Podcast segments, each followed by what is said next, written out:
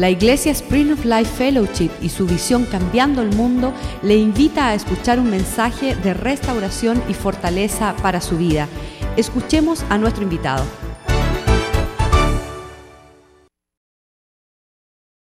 Nosotros te damos gracias esta mañana porque tú nos quieres hacer libres del yugo espiritual de la orfandad, Señor. La orfandad que tanto ha castigado al mundo, Señor, entero, desde la caída, desde la caída de Adán y Eva en el huerto, Señor. Nosotros te pedimos este día que prepares nuestro corazón y nos pueda hacer brillar tu palabra, Señor, para alinear nuestra vida como tú lo deseas. Hacemos a un lado, Señor, muchos criterios y pensamientos y doctrinas humanas que hemos escuchado por tantas generaciones, Señor. Queremos tomar tu palabra como la verdad, como el camino, como la, vida, Señor, lo único que nos puede dar un destino hacia el Padre.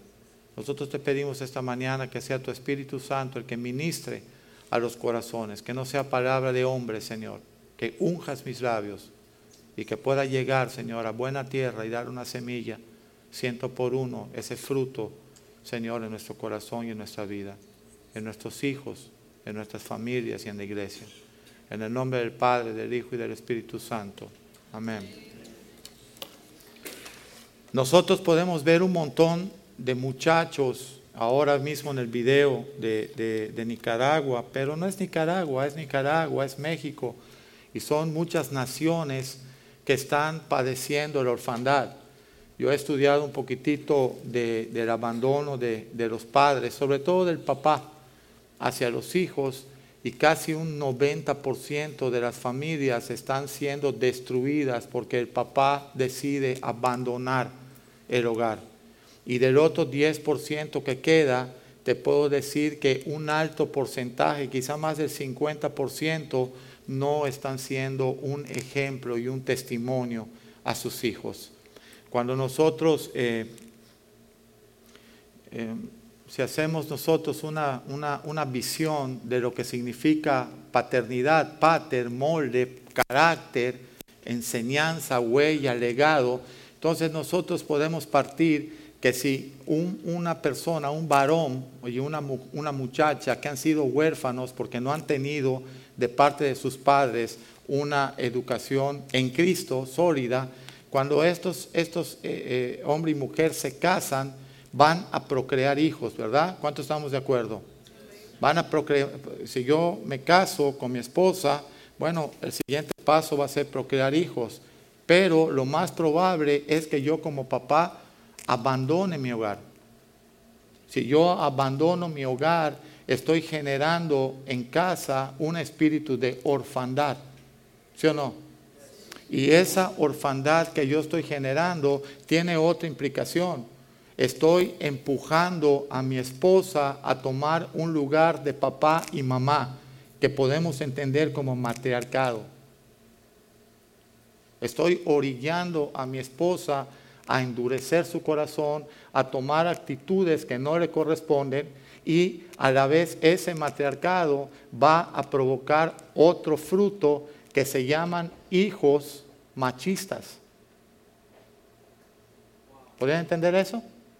Hijos machistas. Un hijo machista, en el caso del varón, es una persona insegura, es una persona débil y es una persona rebelde. Y es una persona egoísta, insegura, débil, rebelde y egoísta. Si tú te fijas, cuando agarran los grandes delincuentes en las prisiones federales o estatales de cualquier país, detrás de ese gran delincuente hay un niño lleno de temores y esa agresividad de, ese, de este hombre o de esta mujer solamente servían para poner barreras que nadie pudiera conocer su corazón. Que estaba triste, que estaba débil, que, estaba, eh, eh, que era egoísta. Ese matriarcado que se da y que da como fruto un hijo machista y una hija, ¿verdad? Que adopta un carácter amargado. Se amarga la mamá porque ahora tiene doble responsabilidad y se amarga la hija, ¿verdad? Porque ahora ella va a tomar actitudes conforme la ve en su mamá. Ella piensa que es normal que su mamá gobierne la casa, ella piensa que es normal que su mamá dirija, ella piensa que es normal muchas cosas, ¿verdad? Ahora, ese hijo machista, y por falta de tiempo no lo pude compartir a fondo en, en el primer mensaje, ese hijo machista se vuelve el héroe de la mamá. Y al volverse el héroe de la mamá, la mamá sustituye el esposo que se fue con el amor insano hacia su hijo, hablando solamente espiritualmente. Quiere decir que el, hijo vuelve a representar ser como un esposo para ella por la ausencia de su verdadero esposo, el papá de ese muchacho. ¿Están entendiendo? Entonces, ese muchacho, a la hora que crece, la mamá se siente que es la dueña de la vida de él, no de la hija. ¿Pudiera venir un jovencito y una jovencita, por favor, cualquiera? Cualquier muchachita y un muchachito, por favor, jóvenes. Pastor, ¿puedes designar un joven y una jovencita? Aquí, perfecto, Claudio. Una muchacha que quiera venir. Perfectísimo, Andreita.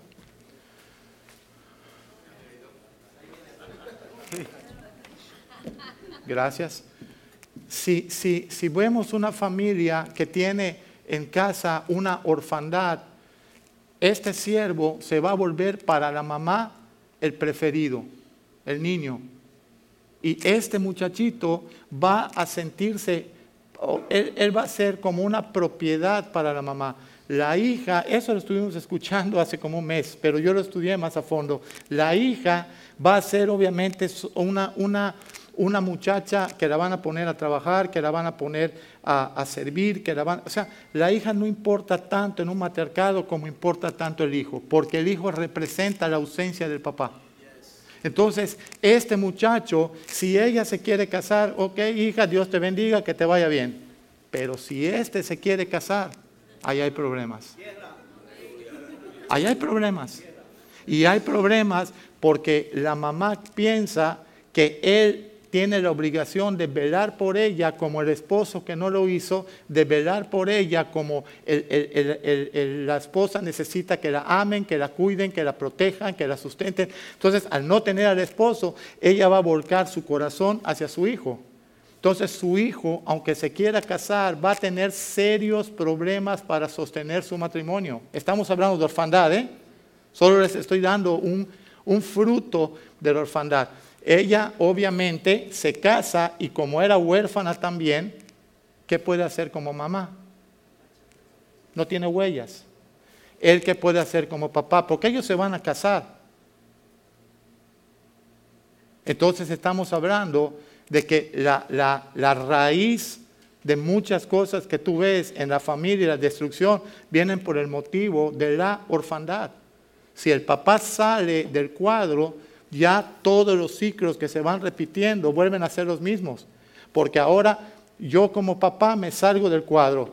Mi esposa se va a volver una matriarca y ahora están mis hijos. Este cuando se case va a estar controlado por su mamá y va a repetir el mismo ciclo. Ella cuando se case tampoco va a tener la, la, estatura para hacer lo que tiene que hacer y va a repetir el mismo círculo. Entonces, ¿quién rompe el ciclo? Cristo. Gracias.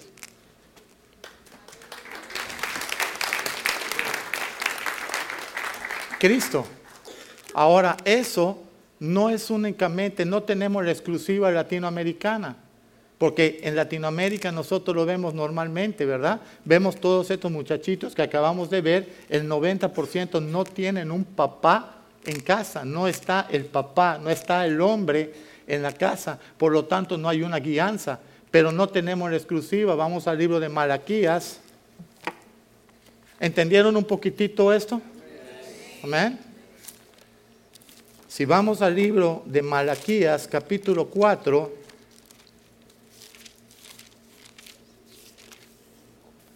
versículos 5 y 6,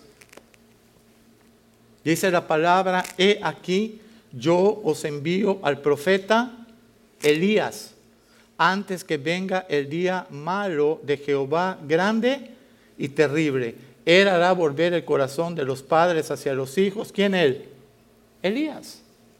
Elías iba a venir para hacer volver el corazón de los padres hacia los hijos y el corazón de los hijos hacia los padres, no sea que yo regrese, dice Cristo, en su segunda venida y hiera la tierra con maldición. Quiere decir que, que Dios quiere que la orfandad desaparezca de la familia. Quiere decir que Dios quiere que tu familia esté en orden. Dilo, esté en orden. Eso es lo que Dios quiere. A, Satanás no le interesa una iglesia grande si está, es una casa dividida donde la esposa está haciendo lo que quiere, el marido está haciendo lo que quiere y los hijos están haciendo lo que quieren. Satanás ataca a la iglesia donde se está restaurando la familia. Voy a tener que hacer mi letrero aquí también. amén. ¿Verdad? Sería bueno, ¿no? Porque algunas veces nosotros no, no, no, no, contestamos, pero Dios quiere una familia restaurada, Dios quiere unos hijos obedientes. Unos hijos obedientes tienen larga vida, todo lo que hace les va bien. Amén. Nadie puede ser un buen papá si no aprendemos a ser unos buenos hijos. Si no somos unos buenos hijos, nunca vamos a poder ser unos buenos papás la gran mayoría de nosotros como familias cristianas ahora podemos mirar hacia atrás todo el antepasado de nosotros y decir fue un desastre. La honestidad que tengamos esta mañana puede traer gran sanidad en tu corazón. Y te voy a dar un versículo bíblico que cada vez que yo lo leo me, me impacta. Está en primera de Pedro 1, 17 y 18. Primera de Pedro 1, 17 y 18. Y si invocáis por Padre aquel que sin acepción de personas juzga según la obra de cada uno, conducíos con temor todo el tiempo de vuestra peregrinación. ¿Con qué temor? ¿De miedo? No, con temor reverente que es apartarte del mal. Temor a Dios. Conducíos con temor todo el tiempo de vuestra peregrinación. ¿Por qué peregrinación? Porque en esta tierra estamos de paso. Somos peregrinos. Nuestro destino es el cielo. De ahí salimos y ahí vamos a regresar. Para vida eterna, para juicio eterno. Amén. Dice luego el 18, sabiendo que fuimos rescatados. ¿Quién nos rescató? Cristo, la sangre de Cristo, de vuestra vana manera de vivir. ¿Sabes qué significa vana? Que no valió la pena, inútil, sin propósito, sin provecho. Nadie se benefició. Perdiste el tiempo sabiendo que fuimos rescatados de vuestra vana manera de vivir, la cual recibimos de quién? De vuestros padres, no con cosas corruptibles, sino con como oro plata, sino con la sangre preciosa de Cristo. Entonces muchas veces nosotros, cuando nos acercamos a hablarle a alguien, mira, eh, eh, esta es la situación que yo veo en tu corazón, en tu familia, yo estoy bien, a mí nadie me habla de mi papá. Está bien pero no queremos admitir que estamos en una situación o de orfandad, o de disgusto, o de desacuerdo, o de rebelión, o de todo lo que Dios no, no quiere para nosotros como familia. Ahora, ¿dónde empieza este asunto? Bueno, yo estoy plenamente seguro que empieza en el Edén. Cuando, cuando Adán decide desobedecer y rebelarse a Dios, ahí él deja de escuchar la voz de Dios y por lo tanto ya no tiene ninguna instrucción para darle a Caín y a Abel que puedan librar su vida de lo que pasó. ¿Están entendiendo? Entonces, en mi caso, por ejemplo, yo no provengo de una familia cristiana. En casa nadie dijo, mira José, estas son las promesas de Dios para ti. Dios te ama, Dios te quiere, Dios tiene grandes cosas para ti y quiere sanar tu corazón. En mi caso no fue así. ¿En el de ustedes sí fue? Porque la gran mayoría de nosotros que estamos hoy aquí sentados somos primera generación cristiana. Ah, y cuidado con decir primera generación cristiana, porque entre los cristianos hay los que están en serio y los que están por ahí, caminando con su Biblia.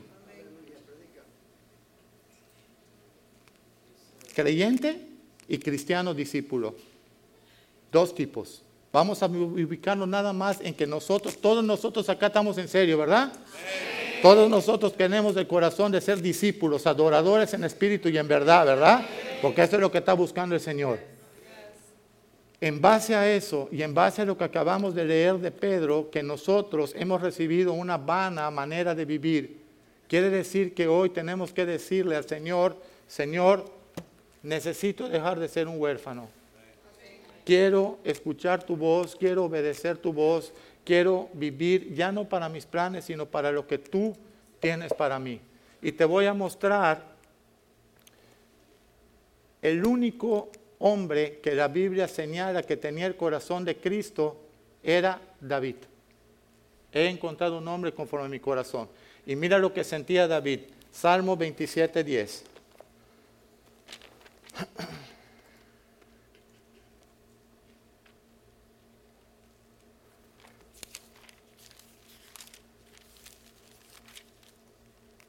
Dice el Salmo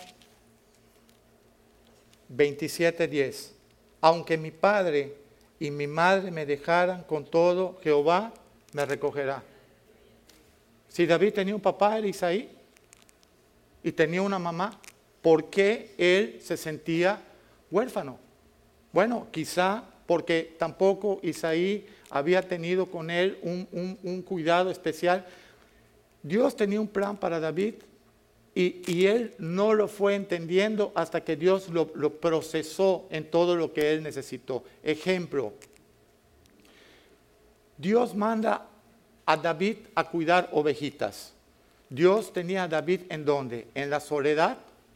Estaba solo, siempre David. ¿Sabes quién acompañaba a David? El Espíritu de Jehová y su arpa. ¿Ah? Y cuando él tocaba, nadie le pedía otra, otra, otra. ¿verdad que no? Porque las ovejas no hablan. Algunas ovejas hasta se duermen, ¿verdad? Él, estaba predicando y él estaba cantando y él estaba haciendo todo, las ovejitas estaban dormidas, ¿verdad? Entonces, Dios tenía a David en la soledad. Dios tenía a David en la monotonía. David agarraba, se levantaba temprano, sacaba sus ovejitas, les daba de comer, se dormían las ovejitas, cuidaba las ovejitas, guardaba las ovejitas. Al día siguiente se volvía a levantar, sacaba las ovejitas, cuidaba las ovejitas, las volvía a guardar. ¿Cuántos días estuvo así David? Años. ¿Verdad? Monotonía, anonimato. ¿Quién sabía que David estaba allá? ¿Por qué David entonces él no? Fíjate, David se estaba sintiendo un huérfano, ¿verdad? Pero decía, mi papá me ha recogido. ¿Cuántos pueden decir esta mañana, Dios me recogerá también? No importa lo que yo esté pasando en mi vida, Dios me recogerá. Tenía David también esa, esa soledad, esa monotonía, tenía también David una realidad, tenía que enfrentar las fieras. Cualquier persona le hubiera dicho a David, oye David, hiciste bien en, hiciste bien en correr, hiciste muy bien en correr, cuando viste el león, cuando viste el lobo, cuando viste el oso, hiciste bien, pero David no corrió. ¿Qué hizo? Peleó la batalla. Esa batalla le dejó marcas. Esa batalla seguramente lo lastimó, pero él estaba ahí confiando en su Padre, en Dios. Muchos de nosotros podemos sentirnos esta mañana que estamos solos. Muchos de nosotros podemos sentir esta mañana que quizá no estamos en, una relación íntima con Dios, pero Dios te tiene ahí. Digo, Dios me tiene ahí. Dios me tiene ahí en esa prueba. Dios te tiene ahí en esa prueba. Dios te tiene ahí en la monotonía, en la soledad, en el anonimato, ¿verdad? Pero tú tienes, si, si, David no hubiera pasado ese proceso, David no hubiera escrito lo que escribió. ¿Tiene sentido? Libro de lamentaciones,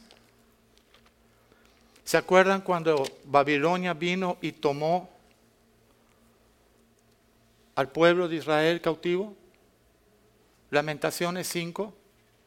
Jeremías les había advertido a ellos que escucharan y que se fueran y que se rindieran a Dios y que se entregaran a los babilonios. Y ellos dijeron que no.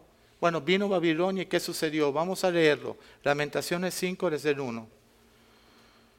Acuérdate, oh Jehová, de lo que nos ha sucedido. Mira y ve nuestro oprobio. Nuestra heredad ha pasado a extraños, nuestras casas a forasteros. Huérfanos somos sin padre, nuestras madres son como viudas, nuestra agua bebemos por dinero, compramos ahora leña por precio, padecemos persecución sobre nosotros, nos fatigamos y no hay para nosotros reposo. ¿Y sabes por qué? Porque ya eran huérfanos, no había quien los defendiera, ya no habían ancianos, los habían matado. Dice en el versículo 7, nuestros padres pecaron y han muerto, y nosotros ahora llevamos su castigo siervos enseñorearon de nosotros y no hubo quien nos librase de su mano. La gran mayoría de los que yo conozco cristianos que venimos a la casa de Dios, la gran mayoría me dice, pastor, yo nunca tuve un papá que me enseñara a ser un, esposo, o, un padre, o un, o un, buen estudiante, o, una, una persona correcta. Le digo, bueno, somos primera generación cristiana. Hemos heredado de nuestros padres una manera vana e inútil de vivir. Ahora Dios te está ofreciendo a ti romper ese yugo de, orfandad. ¿Sí o no? Dios te está ofreciendo a ti romper ese yugo de orfandad. La gran mayoría de nosotros, cuando nosotros platicamos, me, me, dice alguien, bueno, yo vivo en casa de mi mamá, pero no es mi papá, es mi padrastro. La, la, qué estrategia tan diabólica de que el muchacho que era huérfano un promedio de los 12 años de edad. A los 12 años de edad, que es la edad típica que el padre debe de reafirmar el carácter, identidad, legado y destino de su hijo, ¡pum! Normalmente nos vamos de la casa y abandonamos nuestros hijos, dejando nuestros hijos que no saben ni quiénes son, ni cuál es su herencia, ni hacia dónde es su destino. Nunca te preguntaste tú, ¿y para qué nací? ¿Nunca te hiciste esa pregunta tú? ¿Para qué nací? Todo lo que veo en mi casa son pleitos, son discusiones, no hay... Eh, yo nací en una familia donde todo tenía que girar alrededor de las deudas, del negocio y del dinero. Todo giraba alrededor de eso. Y todo era, si tienes dinero, estás bien. El, el dinero, tu mejor amigo. Y no te confíes de nadie. Y siempre tú, prego tú, y primero tú, y luego tú. Entonces, ¿Cómo me criaron? Como un huérfano. Machista, egoísta, débil, inseguro. Y ahí esto fue lo que yo le ofrecí en el altar a mi esposa. Y eso fue lo que tuvo que recibir mi hija como, como, como hija nuestra. una, una, huérfana física de papá y un huérfano eh, eh, espiritual de padres. Entonces yo quiero preguntarte esta mañana, ¿de dónde tú vienes? ¿Cuál es tu yugo? ¿Dónde estás tú detenido? ¿Cuál es tu herencia? ¿Qué legado tú estás recibiendo de parte de tus padres? ¿Estamos entendiendo esta mañana? Nadie te va a poder, nadie te va a poder a ti decir hasta dónde tú quieras llegar o hasta dónde tú quieras romper, pero normalmente nosotros sabemos de dónde venimos, pero nadie lo sabe. Porque no lo hemos hablado, no lo hemos dicho, no hemos sanado. Les vuelvo a repetir, yo me siento con personas a decirles, oye, mira, esto es lo que a mí me fue muy bien con mis papás. Y sabemos que no fue así. Pero lo han querido olvidar, lo han querido trasponer cuando el corazón está herido. Si tenemos mentalidad de huérfanos, no vamos a poder alcanzar nada, porque ni siquiera escuchamos. Somos sordos. Y lo vas a leer. Salmo 68, 5. Les veo tan callados que yo no sé si están escuchando o, están pensando quién va a ganar el mundial.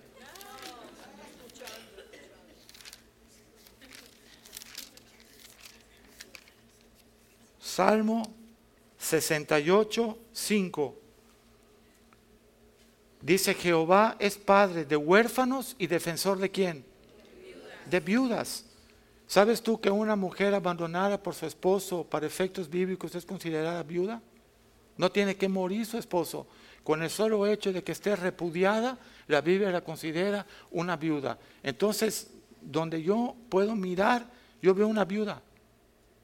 Donde yo puedo mirar, yo veo un huérfano. Donde yo puedo mirar, yo veo un espíritu de matriarcado. ¿Por qué? ¿Porque esa mujer quiso ser matriarca? No, porque nosotros los hombres no le dimos alternativa. No quisimos defenderlas, no quisimos pelear la batalla. No quisimos representarla. Una esposa quiere, necesita ser amada, cuidada, protegida, bendecida. Un esposo solo necesita ser respetado. Pero ¿cómo se va a dar eso si venimos de familias disfuncionales, destruidas? Por favor, por favor, ¿de dónde nosotros salimos? El Señor dice, bueno, muy bien, vienes de toda una destrucción, pero ahora yo te quiero hacer habitar en familia. No importa si eres huérfano y no importa si estás repudiada y eres viuda. No importa. Yo te quiero hacer habitar en familia. Ahora, ¿saben qué es lo mejor de todo? Que para poder habitar en familia necesitamos sanar. Porque si nosotros tenemos una pequeña alergia o algo que sea, se la contagiamos inmediatamente. Nuestro mal carácter y rebelión sí se contagia. La sanidad no. Pero la rebelión sí.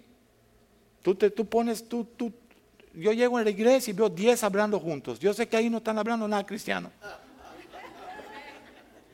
De hecho, cuando llego cambian el tema. Ya, ya sé que entonces está confirmado que no están hablando nada cristiano. ¿Sí o no? Tú ves a dos o tres de un lado y, y, oh", y la gente llega y se van. Ahí están hablando algo que está cortando, que es una espada. Dios quiere hacerte habitar en familia, no importa si eres huérfano, no importa si eres viuda. Dice, Dios hace el 6, 68, 6. Dios hace habitar en familia a quién? A los desamparados, a los solitarios. ¿Quién de ustedes no llegó así? Si nosotros nos sentamos a platicar con estos muchachitos, yo les puedo preguntar, tu papá me dejó, mi mamá está trabajando todo el día, ¿y con quién te quedas? ¿Sola? con mi tía, encomendada, con el vecino. Entonces, en los países latinos, la gente se sorprende de que las niñas de 12 años estén embarazadas. ¿Por qué? ¿Por qué se sorprende? Si nosotros estamos entregando a nuestros propios hijos a la mesa de los demonios, a tener una rebelión, a tener una orfandad. ¿Están entendiendo? No, no, no hablemos del matriarcado como una raíz. El matriarcado es un fruto. ¿De qué? De la orfandad. Tu esposa no quiere gobernar tu casa. Tu esposa no quiere hacerte a un lado. Tu esposa no quiere mandar. Pero si tú te echas atrás en las decisiones importantes, ella va a tomar el mando. Una, una mamá no deja morir de hambre a sus hijos, un papá sí. Lo repito, una mamá no deja morir de hambre a sus hijos, un papá sí. El papá se le hace muy fácil salir e irse y decir que se enamoró de otra persona. La mamá no. La mamá carga con el barco, con sus hijos. La mamá está, aunque ella no coma, sus hijos comen. Aunque ella no se vista, sus hijos se visten. Hay un instinto en la madre de proteger sus hijos. Se llama afecto natural. El hombre no lo tiene. Y si lo tuvo, se le perdió.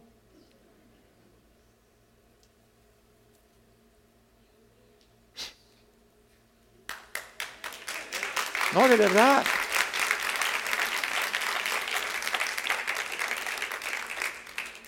Ni siquiera, ni siquiera. Fíjate, yo tengo que decir esto, ¿eh? Me llevó 17 años, 18 años entender que una mujer no quiere en lo natural ser matriarca ni gobernar. No quiere, no quiere. Una mujer quiere tener un hombre a un lado. El problema es que se casan con niños, no porque el varón quiere ser niño, porque no tuvo la instrucción para ser hombre.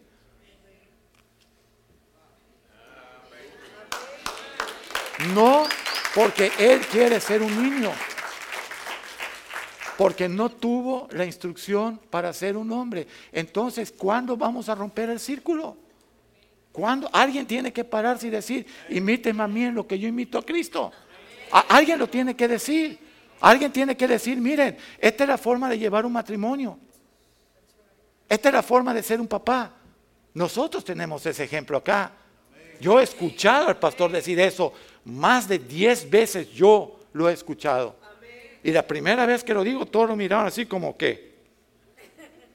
Oye, pastor, se oyó eso muy prepotente. Dice, no, José, porque yo no lo hago, lo hace la gracia de Dios en mí. Aleluya. Uh. Salmo 146. Vamos a ver el Salmo 146. Ahí te doy el versículo.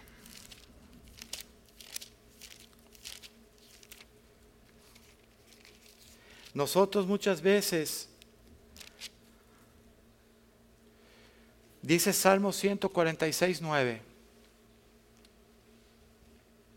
Jehová guarda a los extranjeros, al huérfano y a la viuda sostiene. ¿A quién sostiene Jehová? A la viuda. Guarda al huérfano, mientras el camino de los impíos los trastorna. Entonces un padre que abandona a sus hijos es un camino impío.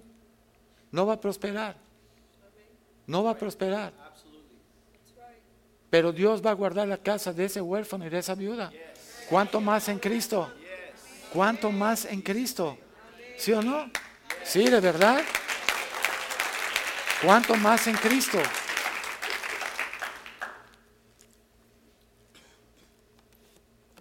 Yo no sé, pero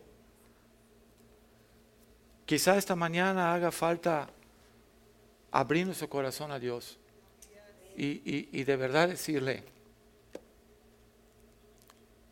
decirle, Señor, quita las escamas de mis ojos para que yo pueda mirar lo que necesito perdonar, los yugos que tengo que romper. No, no me digan que alguien que lo abandonó su papá fue muy feliz. No me digan eso. Eso me entristece oír. ¿Por qué no dicen, oye, me abandonó mi papá, sufrí un montón, pero ahora tengo un padre en los cielos que me ama? Ahora tengo un papá que me ha recibido. Ahora tengo una familia con la que yo puedo compartir. ¿No, no, no sería más honesto decir eso? ¿Dónde estaríamos nosotros hoy? ¿Dónde estaríamos? ¿Tú puedes ubicarte sin Cristo el día de hoy? Lo mío pasó hace 18 años y medio. ¿Dónde yo estaría hoy 18 años y medio después? Con toda seguridad en un panteón. Con toda seguridad. Y, eso es solamente la misericordia de Dios que, te da siempre, porque se renueva cada mañana, una oportunidad de rectificar como te la está dando hoy. Seas un hijo, seas una viuda, seas un huérfano, seas un papá. ¿Sí o no? Ahora yo te quiero añadir esto. No hay ninguna iglesia fuerte si no hay familias fuertes. No puede ser. No hay ninguna sociedad fuerte si no hay una familia fuerte, porque el núcleo de todo es la familia. Y Satanás lo sabía y atacó a la familia en el paraíso. La desbarató hasta que Caín mató a, Abel. Entonces nosotros esta mañana podemos decirle, Señor, he aquí mi familia. Yo no quiero más espíritu de orfandad. Dice la Biblia que aún era estéril, Dios la hace habitar en familia. Es que yo no tengo hijos. Aquí tienes un montón, escoger que quieras. Y sé una madre. Y muéstrale frutos. Y enséñalo. Y da un ejemplo. Y enséñale a las más grandes, a las jóvenes, a cómo honrar y respetar a sus esposos para que no sufran lo que ellas sufrieron. Libro de Tito, capítulo 2. No estamos hablando de una opinión mía. Lucas 1, 17.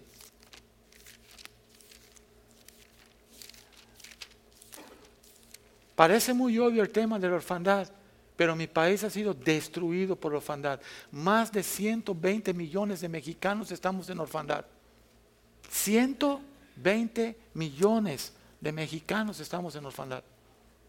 Espiritual, desde luego, y paterna física también. 120 millones de mexicanos. Dice la Biblia, hablando de Juan el Bautista, puedes empezar Lucas 1 desde el 16, podemos empezar desde el 16. Juan hará que muchos de los hijos de Israel se conviertan al Señor Dios de ellos. A eso venía Juan, a traer las buenas nuevas para que se conviertan. Pero irá el 17 delante de él, delante de Jesús, con el espíritu y el poder de quién? De Elías. ¿Para qué? Para hacer volver los corazones de los padres a los hijos y de los hijos a la prudencia de los justos, para preparar al Señor una iglesia bien dispuesta. Entonces Juan venía anunciando las buenas nuevas para restaurar qué? La familia. La familia. Y dice el Señor, ni lo oyeron, ni le hicieron caso, e hicieron con él todo lo que quisieron. ¿Por qué? Porque estaban sordos, espirituales, y porque estaban ciegos. Y lo vamos a leer también. Estoy leyendo todos los versículos, no es una opinión mía. Mateo 11.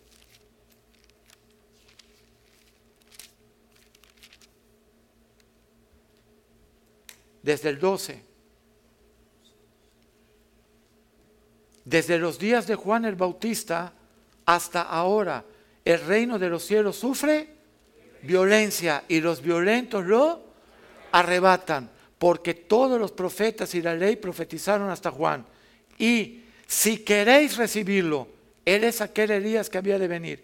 ¿Sabes qué dice mi, mi comentario bíblico? Si queréis recibirlo, si es que ustedes quieren escuchar, si es que ustedes quieren tener fe. La fe viene por el oír.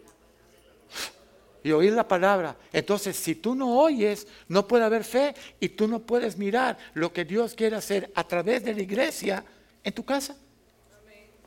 Lo más grande que puede suceder en tu, en, tu, en tu, casa es que tu hogar retome el carácter de Cristo y vuelva a ver el orden de Dios. Ese es lo más grande que puede haber. No prosperidad, no, que esté el orden de Dios en tu hogar. Si queréis recibirlo, Él es aquel Elías que había de venir. ¿Quieres saber por qué había sordera? Mira lo que dice el 15. Así que el que tiene oídos para oír, que oiga. Parece que no.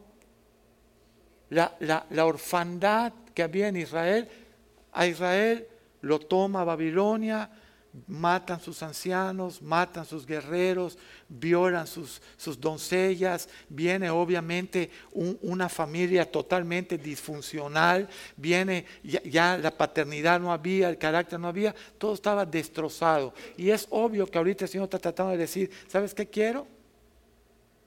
Restaurar el amor de los padres hacia los hijos y de los hijos hacia los padres. Para mí lo más valioso que puede haber en una iglesia es la solidez de tu familia. Lo más, miren, de verdad se los digo, la mejor carta de presentación de un pastor es el rostro de su esposa y el testimonio de sus hijos. No quiero escuchar nada más si no lo puedo mirar en su esposa y en sus hijos. Cuando nosotros hemos viajado por cualquier país, yo empecé viajando con el pastor cuando nadie nos conocía, nadie. Y llevábamos la prédica de Peter Pan y llevábamos la prédica de mujer de Dios o mujer hechicera. ¿Y sabes una cosa, cómo nos recibía la gente?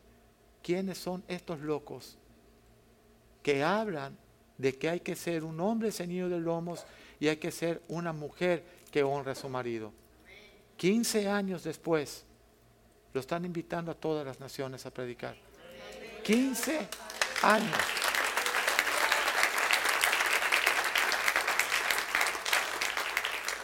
Quince. ¿Sabes después qué le dijeron? Ya que vieron la predicación.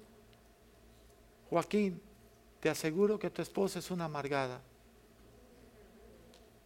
Y te aseguro que tus hijos están descarriados porque nadie puede soportar lo que tú predicas y vivirlo. Y sabes una cosa, es verdad, ninguna carne, si no muere, puede dar ese fruto. Pero la gracia de Dios y el Espíritu Santo sí te pueden transformar. Eso sí te puede transformar.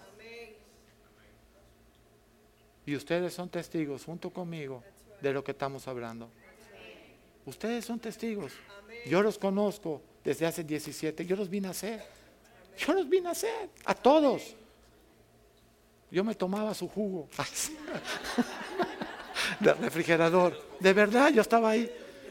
Ha sido algo tremendo ver cómo se han, cómo han crecido, cómo han madurado. Y él no tiene que hablar. Él nada más tiene que decir, mira, este es el fruto. Este es el fruto de lo que yo predico.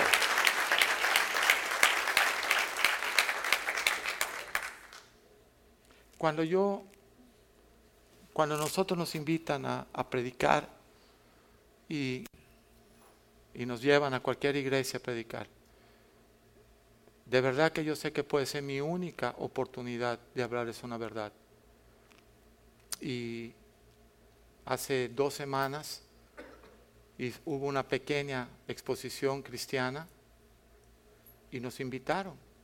Y el encargado de, pusimos un, un, lugar, pequeño lugar para lo que es el ministerio, y, y, el encargado de eso me habló y me dijo, pastor, nos están invitando mañana a un desayuno. Y yo llego al desayuno pues, vestido normal, ¿no? Nada, nada especial, normal, una camiseta de iglesia, normal. Y cuando yo estoy sentado, se acerca el, director de ese evento y me dice, usted es el orador oficial de hoy. Y viene con el libro que es su nombre. Dice, quiero que nos explique esto. Digo, ah, eso es fácil.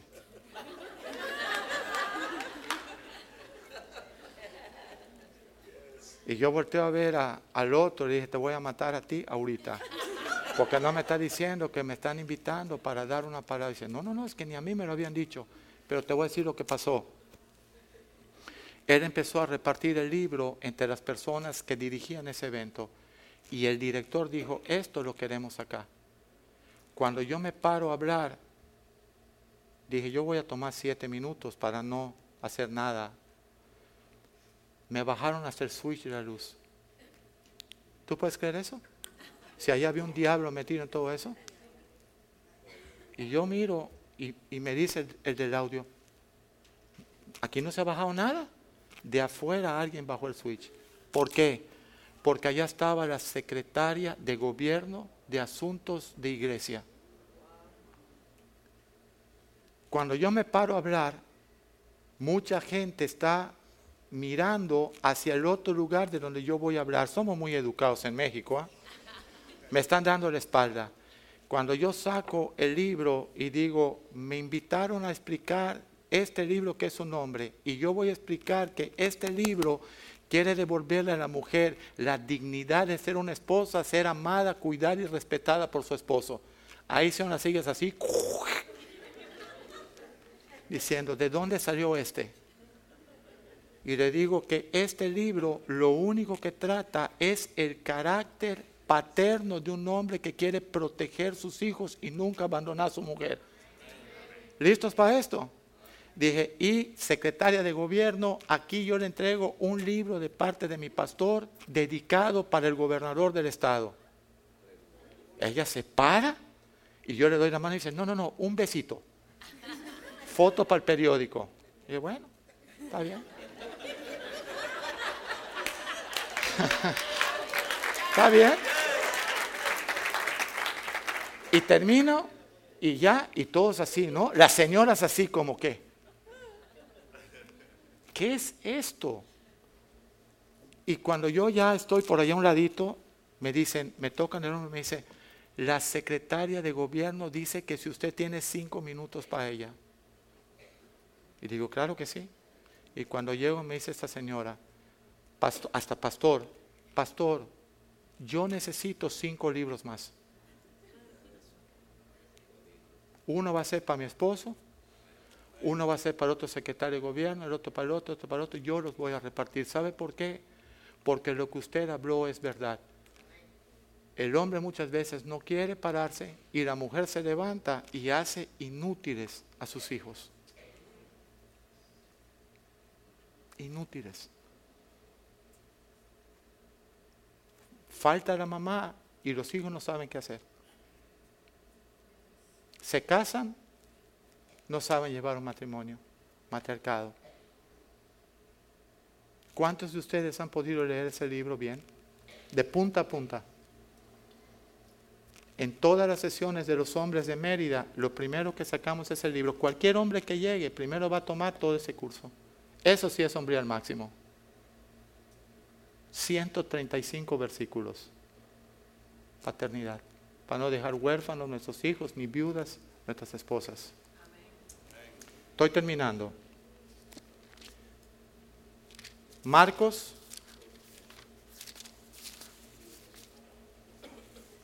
nueve. Otra vez el Señor hablando.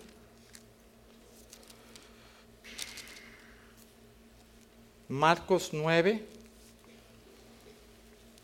desde el 11, le preguntaron a Jesús diciendo, los discípulos, la gente que estaba andando con él, ¿por qué dicen los escribas que es necesario que Elías venga primero? Sí, se había dicho también en el libro de Malaquías, ¿no? Respondiendo él les dijo, Elías a la verdad vendrá primero y restaurará todas las cosas. Y como está escrito del Hijo del Hombre que padezca mucho y sea tenido en nada, pero os digo que Elías ya vino y le hicieron todo lo que quisieron, como está escrito de él. Nadie pudo ver a Elías en Juan. Nadie lo pudo escuchar.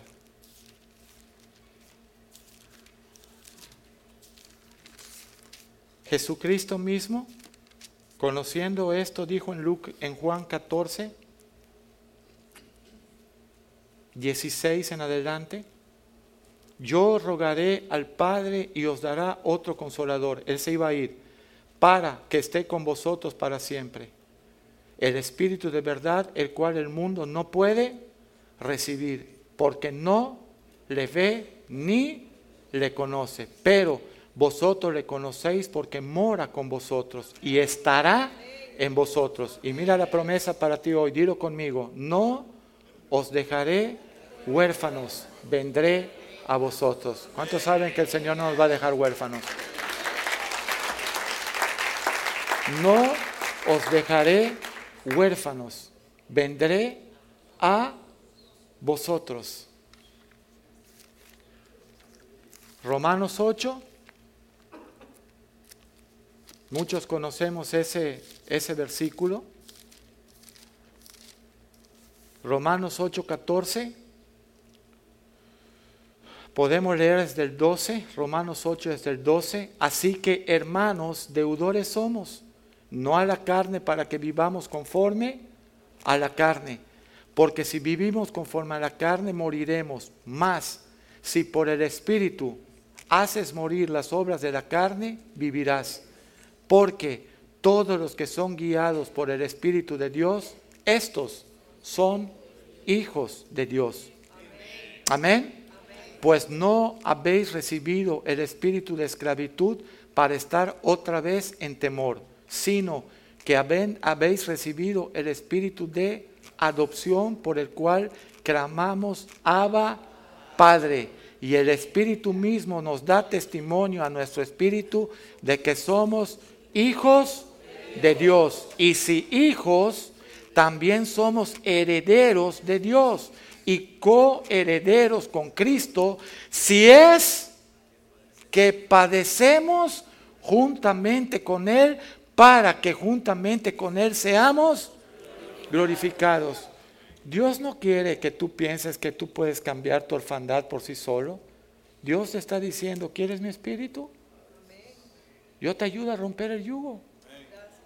Yo te, yo te ayudo a salir de la orfandad. Escucha lo que te voy a decir. Hay una orfandad más terrible que la física, la espiritual.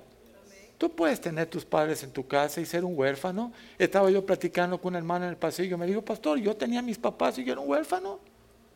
A mí nadie me dijo lo que yo debía de hacer. Por eso a los cinco años ya estaba yo oliendo pega. A mí nadie me dijo, esto hay que olerlo para estarse loco, pero yo ya lo tenía. Entonces había una maldición generacional que se venía eh, eh, recibiendo. ¿Quieres romper ese yugo? El Señor, el Señor dice, oye, aquí está mi espíritu, aquí está mi gracia, aquí está mi favor, aquí está mi misericordia. Me encanta el Salmo 144, 3 y con eso yo paso al pastor. Ve lo que dice el Salmo 144, desde el 3.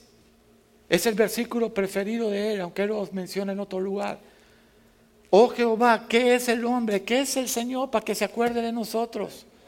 Para que hoy nos esté dando la oportunidad de ser hijos de Dios.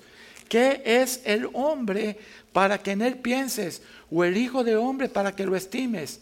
porque el hombre es semejante a la vanidad, sus días son como la sombra que pasa.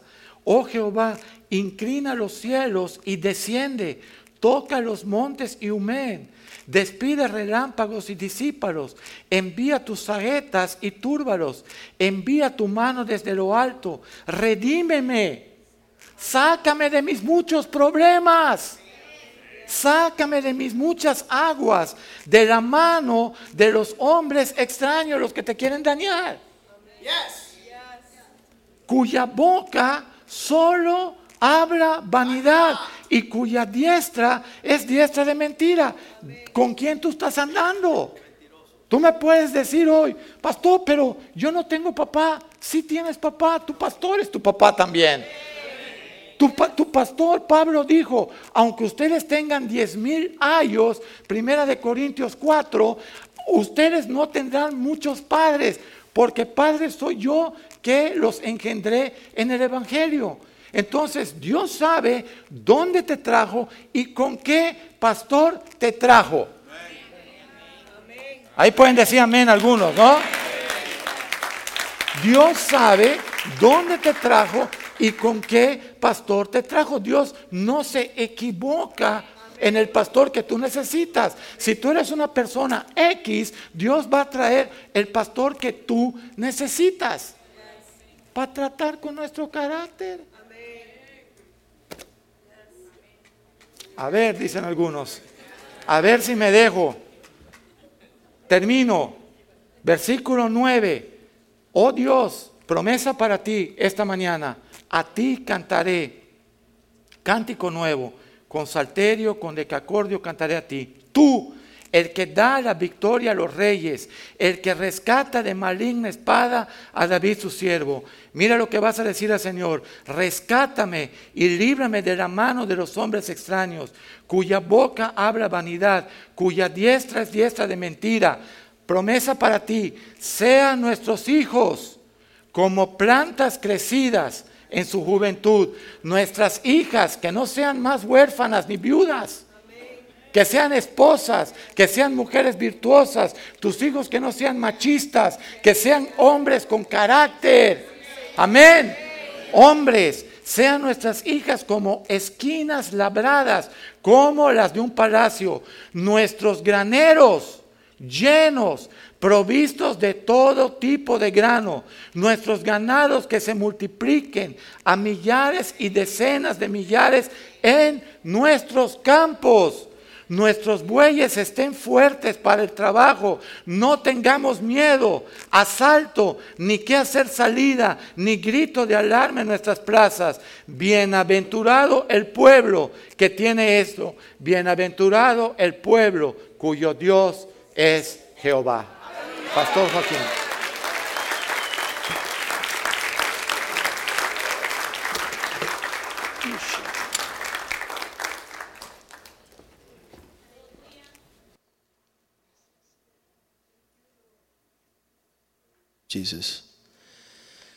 El poder escuchar la palabra de Dios es una bendición. El Señor es espíritu y Él habla a nuestro espíritu. Desde que, desde que empezamos a escuchar su voz hace 30 años, aquellos que tienen apetito ah, de recibir el Espíritu de Dios empiezan a escuchar y caminar en pos de esa voz.